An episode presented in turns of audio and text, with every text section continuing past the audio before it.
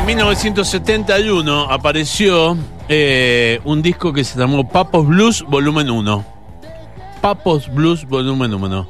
Y ese disco es como que eh, marcó la tendencia, eh, un cambio, un sonido, y el rock argentino ya fue otro. Y aprovechó todo lo que había pasado allí. Se están cumpliendo 50 años. ¿50 años de ese disco? ¿71? ¡Ah! Dios mío, vamos a conversar con uno que eh, eh, no sabe una bocha de esto. Y, y aparte yo le pedí por favor que lo hiciera. Mirá qué gesto. Ha dejado de ver el partido para poder conversar conmigo. Estoy hablando del excelente y reconocido periodista argentino Víctor Pintos. Hola, Víctor. ¿Qué hace, Walter, querido? Che, debo decirte, antes que nada, debo decirte que tu locutor me intimida cada vez que dice, ahora se viene una charla profunda y sincera. Uy. Y bueno, es, lo que hay. Es lo, es lo, que hay. Sincera es seguro. porque si no sabemos, no sabemos. No, no, sincera seguro, sí, sí. Bueno, querría decirte, a propósito, bueno, me siento un poco, eh, digamos, en, un espacio de historia argentina, porque, porque las nuevas generaciones eh, ven esta parte de la historia en blanco y negro, digamos. Un disco que salió hace 50 años, es mucho tiempo 50 años en la vida de la gente, ¿no? En la vida de un país es, poco. Sí pero digamos, eh, pero eh, es un cuarto de la historia argentina, digamos, si nos ponemos a pensar. Claro. Porque, claro. Sí, pero no sé si lo comparan eh, con los años de la independencia y todo. Te dicen 50 años de Papa Blue. ¡Uh, loco! ¿Cuánto hace? sí, sí, sí, es verdad, es verdad. Bueno, quiero contar, quiero contextualizar un poco eh, el, momento este del cual estás hablando vos, que es un momento de, verdad muy importante para música que después se transformó en la banda sonora de nuestras vidas, ¿no? Gente más grande, gente más chica, eh, hemos crecido con, con esta música, digamos, y, y a mí me parece que está bueno contextualizarlo, digamos, eh, en el momento que apareció este disco, Papo Blues, volumen 1, era un plato volador. Era un plato volador. Porque nadie tocaba. En principio, nadie tocaba esta música en la Argentina. Claro. Eh, según dicen, según dicen quienes escuchaban Papo muy pibe, este, tocando la guitarra. Nadie tocaba en la, guitarra como él en la Argentina. Claro, porque tenía 20 años, ¿no? Y, Cuando... y, había pocos en el mundo, y había pocos en el mundo, digamos. Eh, aseguran, eh, digamos, gente, gente que no exageraba mucho, digamos, y que no exageró después, aseguran que Hendrix, Clapton y no sé quién más, fue Papo. Claro.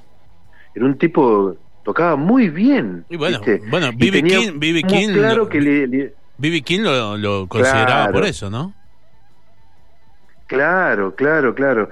Eh, bueno, el King ya es más como más reciente, menos lejana, digamos, y por ahí puede ser un referente interesante para contextualizar esto que, estoy contando, ¿no? Esta, este dato que vos tirás de lo de B.B. King, ¿viste? Porque, claro, y B.B. King no era un tipo que no sabía de esto, sabía perfectamente. Escuchame, ¿20 años tenía Papo? ¿20 años tenía Papo cuando arrancó con Papos Blues? Claro, era muy pibe y además hacía muy poco que tocaba la guitarra eléctrica. Bueno, no sé si vos sabés la historia, mm. porque resulta que mm, la, historia de, la entrada de Papo al, mundillo del rock, digamos, se da eh, de forma casi casual y barrial, mm. porque en la paternal, Escucha esto, Walter. la historia es bien bonita. Eh, en la paternal, en un barrio de Buenos Aires, había unos pibes que estaban empezando a aparecer en el circuito de lo que se llamaba el hipismo y el divague en, bares y plazas, digamos. Y andás a ver, andás a ver por qué a un pibe que se llamaba Héctor Lorenzo le pusieron en el barrio Pomo. Digamos que es, el, que, es el nombre con el cual después se lo conoció toda la vida. Claro. Aún hoy, ¿viste? Sigue diciendo Pomo y ya sabemos que quién es Pomo, ¿viste? Eh, estoy hablando del que fue baterista, bueno, baterista, empezó siendo baterista de Papo y terminó siendo este, baterista de Invisible, el glorioso baterista de Invisible con Luis Alberto Spinetta, eh, digamos, a propósito de que Spinetta quería tener el grupo que tenía Papo, digamos, tanta admiración tenía Spinetta por Papo en ese arranque de los años 70. Y en el barrio había un pibe que se llamaba Norberto Napolitano, hijo de Thanos, hijo de un mecánico, a quien le decían no Pomo, sino Papo. Andás a saber por qué, qué relación tenía, ¿viste? Este, el, digamos, por qué en el barrio, en la cuadra, a uno le decían Pomo y al otro le decían Papo, ¿viste? ¿Qué sé yo? Bueno, la cuestión es que el 21 de septiembre del 67 se lanza la convocatoria, que la, hoy, hoy la historia lo, lo registra como que fue lanzada por el grupo liderado por Pipo Lernud, una convocatoria para mm, que se junten en ese en ese aniversario, en esa primavera, digamos, en el lanzamiento de la primavera en Plaza Francia, se junten todos los pibes de pelo largo con la idea de, de, que afloje un poco, digamos, con la idea de mostrar que eran muchos y que debía aflojar un poco la represión, porque no olvidemos que en junio del 66 había dado el golpe a Onganía y venía muy brava la mano, ¿viste? Venía muy brava con la persecución, la policía, todos los pibes en cana, qué sé yo, y, eran muy detectables los pibes, porque el que tenía pelo largo, adentro, ¿viste? Entonces, Pipo Lernud lanza la convocatoria de que se reúnan todos los hippies el 21 de septiembre en Plaza Francia y aparece Pomo en la paternal diciéndole a su amigo Papo, che, ¿por qué no te venís que nos vamos a juntar todos los melenas? Esas fueron las palabras, ah. ¿viste? Y entonces Papo, que era un muchacho, como, como diría la mona Jiménez, acá en Córdoba, era un muchacho de barrio, digamos, dijo, no, que voy a ir yo ahí a Plaza Francia, ¿viste? No, no, no es para mí.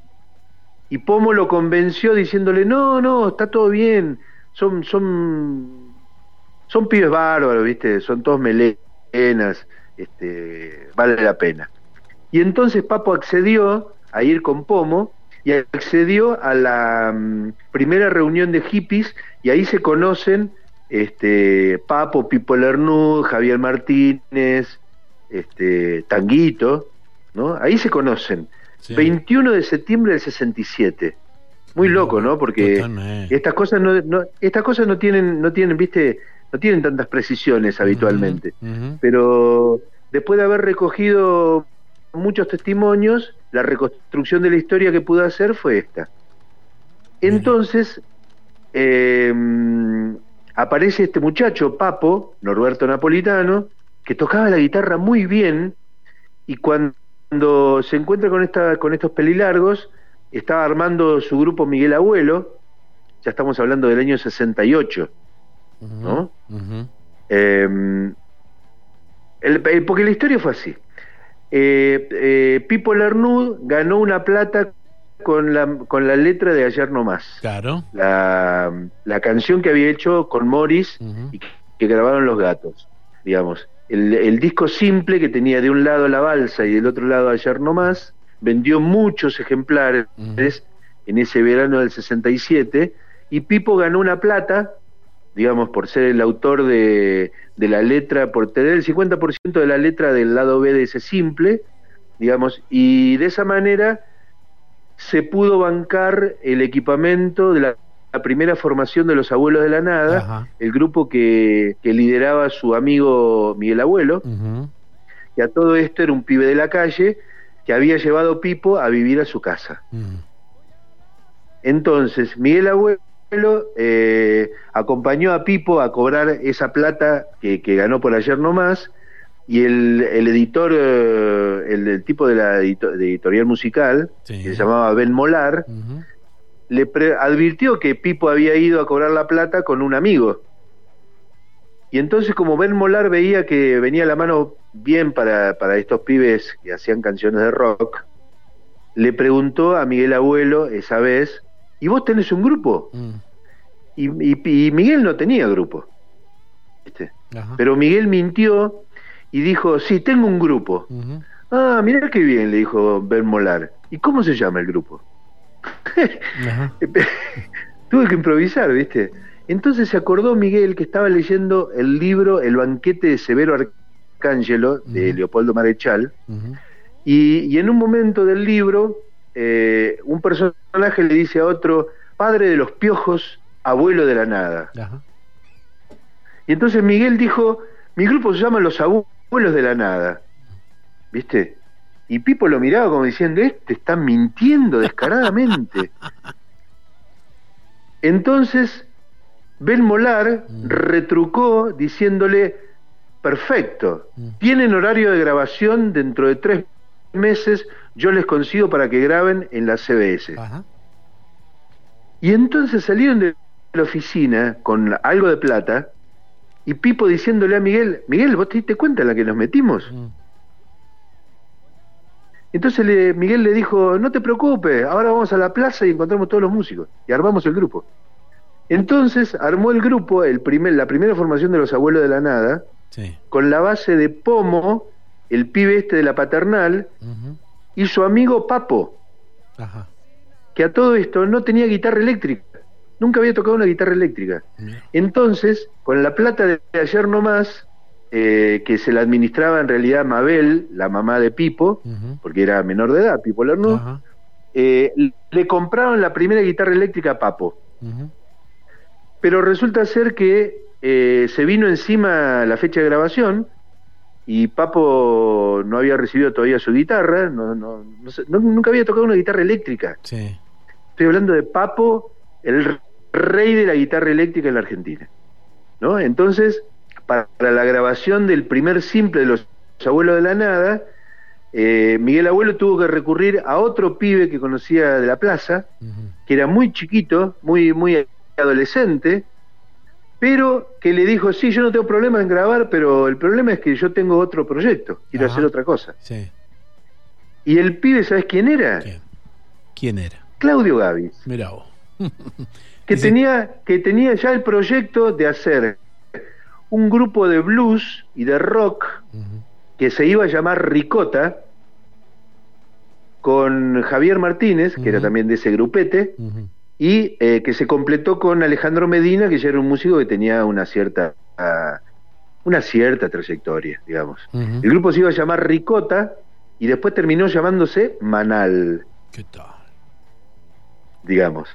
Bueno, pero el asunto fue que cuando grabaron el primer simple, que es un delirio, el simple, el, viste, eh, tema en flu sobre el planeta y Diana Divaga, los dos temas del primer simple de los abuelos de la nada, ya en esa época este Papo estaba camino a, a familiarizarse con una guitarra eléctrica y a, y a integrarse al grupo. Y el primer grupo en el cual tocó Papo fue Los Abuelos de la Nada, cuando empezaron a hacer algunas actuaciones, digamos, que no fueron muchas. Digamos, el, el grupo Germen de Los Abuelos de la Nada, quiero contarle a, a- a los oyentes este, un poco más jóvenes que nosotros, Sí, Walter, Sí. eh, quiero contarles que es el, el germen del grupo Los Abuelos de la Nada, que después en los años 80 se harían tan famosos. Claro, segunda La formación. primera, la primera, la, la primera formación de los abuelos de la nada fue en los años 60. Claro, total. Bueno, la cuestión es que eh, Papo empezó a tocar en, eh, así en el circuito underground eh, y a mostrar que tocaba la guitarra fantástico, digamos. Y cuando sobreviene el fin de lo, de lo que Miguel Grimberg llama el ciclo 1, que es la primera etapa del rock, do- donde ya consiguen editar su primer disco Morris, eh, Box Day, eh, a través de Mandioca, Sí. producción de Mandioca, y se desarma Almendra, se desarma Manal, se desarman los gatos, digamos, grupo al cual había entrado en la última etapa Papo como guitarrista, digamos, cuando Caiga Liffy, el guitarrista de la primera formación de los gatos, se queda en Brasil, entra Papo como guitarrista, llamado por Lito Nevia, porque Papo era como, como una especie de Maradona que, que ya todo el mundo sabía que en el entretiempo hacía jueguitos maravillosos, digamos. Sí. Esa onda. Entonces, en, en, en la última formación de los gatos, digamos, aparece Papo tocando la guitarra, son discos maravillosos. Beat número uno y el rock de la mujer perdida Ajá. son discos del año 69 y 70 que son gloriosos, la verdad. ¿Viste? Donde Papo le pone pronta de blues y de rock más duro a los gatos. Que los gatos, todo esto, eran el, el- el Barcelona del rock en ese momento. Totalmente, totalmente. El grupo, eh, un grupazo, digamos. Era el mismo grupo con el que había arrancado la historia unos años antes, más Papo, que a todo esto era un niño, ¿viste?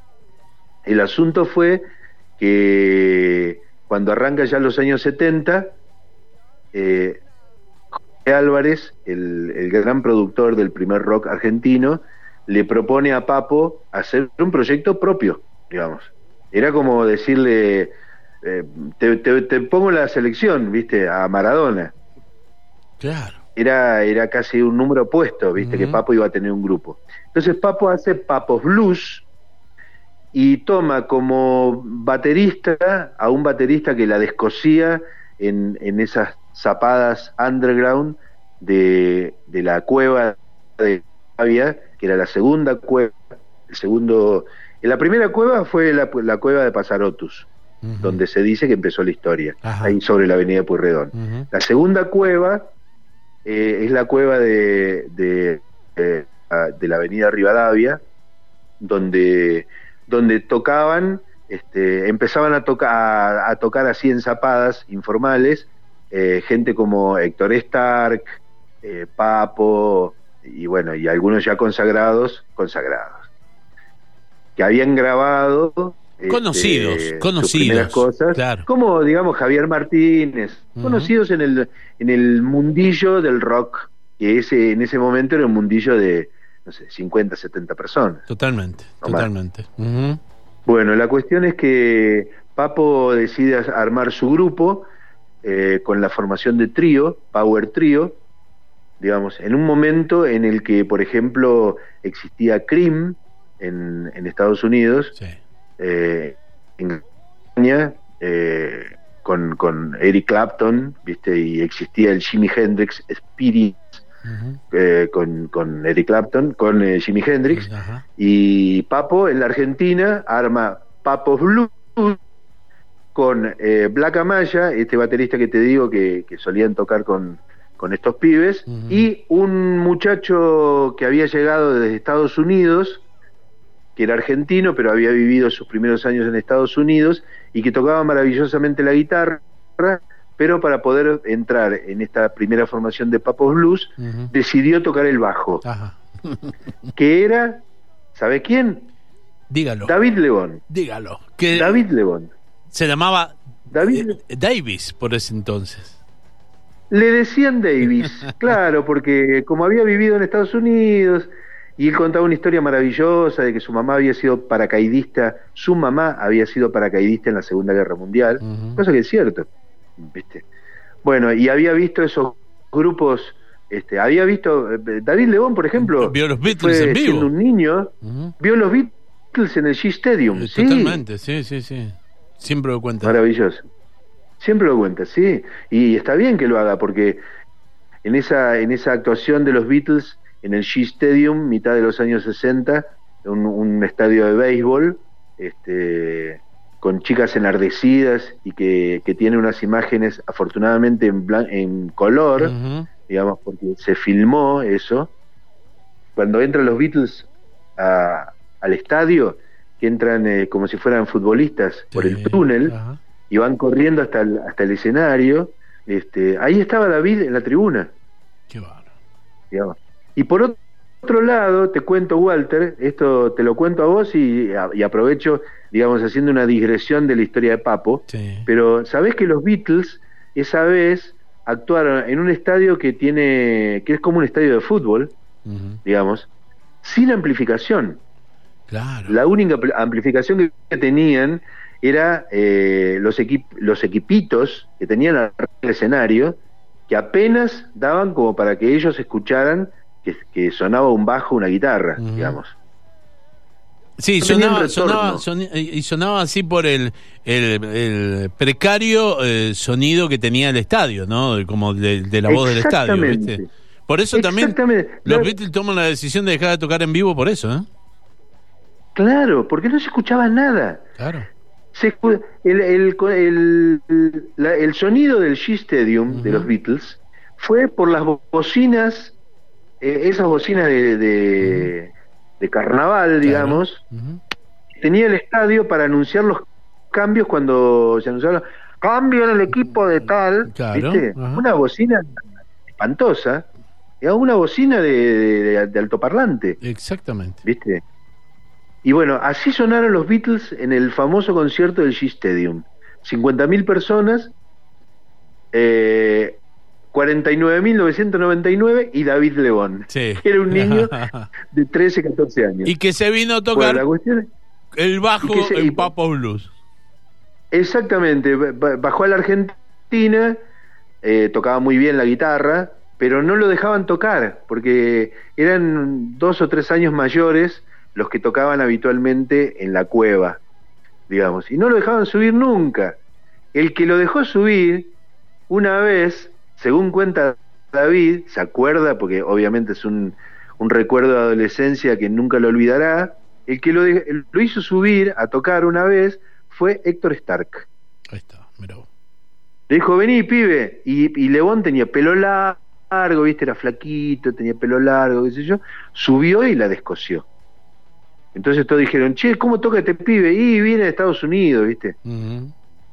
bueno, pero la cuestión es que cuando arma Papos Blues, Papo, ya entrando el año 71, decide llamar a este pibe Davis, David Lebón, y le dice, mira, quiero armar un grupo, pero el guitarrista soy yo. Y David le dice, y me encantaría, ¿viste? Y yo puedo tocar el bajo. Entonces David tocó el bajo en este primer disco de Papos Blues, publicado en el 71, hace 50 años. Eh, la verdad que es, es lindísima la historia y es increíble las canciones, porque hay canciones de este disco que, que quedaron eh, para siempre, que aparte las toca todo el mundo. Bueno, sí. sí, sí, sí, sí, sí, sí. Bueno, esta es la otra cuestión que yo quiero comentar. Em, el disco no solo fue un discazo, digamos, revolvió todo, inauguró lo que se dio en llamar la época más pesada del rock, porque hasta ese momento, digamos, el, grupo pesado había sido Manal, bueno, que era un grupo muy, muy pesado, este, un trío que había nacido bajo la, la admonición de, de Cream, de ahí que se iba a llamar Ricota, digamos, porque Cream, viste, el trío Cream eh, y Ricota en la Argentina. El nombre no era muy lindo, la verdad. Después le pusieron Manal, ¿no? Este, y los gatos, si vamos al caso, no hacían un rock pesado, y Almendra tampoco. No. Digamos. Entonces arranca esa etapa de comienzo de los años 70 en la Argentina, en el rock argentino, el, sonido más pesado, digamos, con Papos Blues, y después viene la pesada del rock and roll. Y Spinetta, endureciendo su música, este, quiere sonar como Papo y forma Pescado Radioso. Totalmente, totalmente. Claro. Esa, esa es más o menos la historia para contar. Qué lindo. Eh, un solo dato, porque quiero que escuchemos eh, algo excepcional para terminar el programa. La foto de tapa. ah, ¿viste? Jimmy Olsevicki, el, el autor de la, de la foto. Es una foto de Papo con un niño, un rubiecito, que yo te, tengo, te tengo que contar, Walter. No sabes cuánto busqué a ese pibe, mm. porque, porque ese pibe eh, es famoso, ¿viste? Totalmente. En el medio de un cañaveral aparece. Sí, sí, bueno, en realidad el cañaveral. ¿Alguna vez lo encontraste? No, no lo encontré, no lo encontré, no, nadie me supo decir quién era. ¿Vos sabés? Mira vos. Al que, al que encontré muchos años después es al pibe, muchos años después te digo, ¿eh? Sí. es al pibe que está en la tapa de Tiempos Difíciles. Ah, ajá.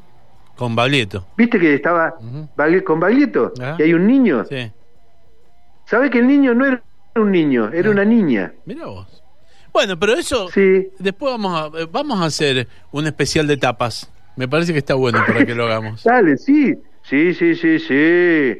Sí, claro. Porque eh, un día Jorge Álvarez me contó la historia de vida, de la tapa de vida, sui- generis, que, que es maravillosa, ya te la voy a contar. Víctor Pintos, eh, me explotó el WhatsApp, viste que vos tenías dudas, ¿no? ¿Y quién nos va a escuchar que eh, está ahí jugando Argentina? Y nos ha explotado el WhatsApp. Enseguida te lo voy a mandar todos los mensajes para que veas lo que... Ay, qué lindo, La verdad que estoy- bueno, estamos bueno. contra contentos.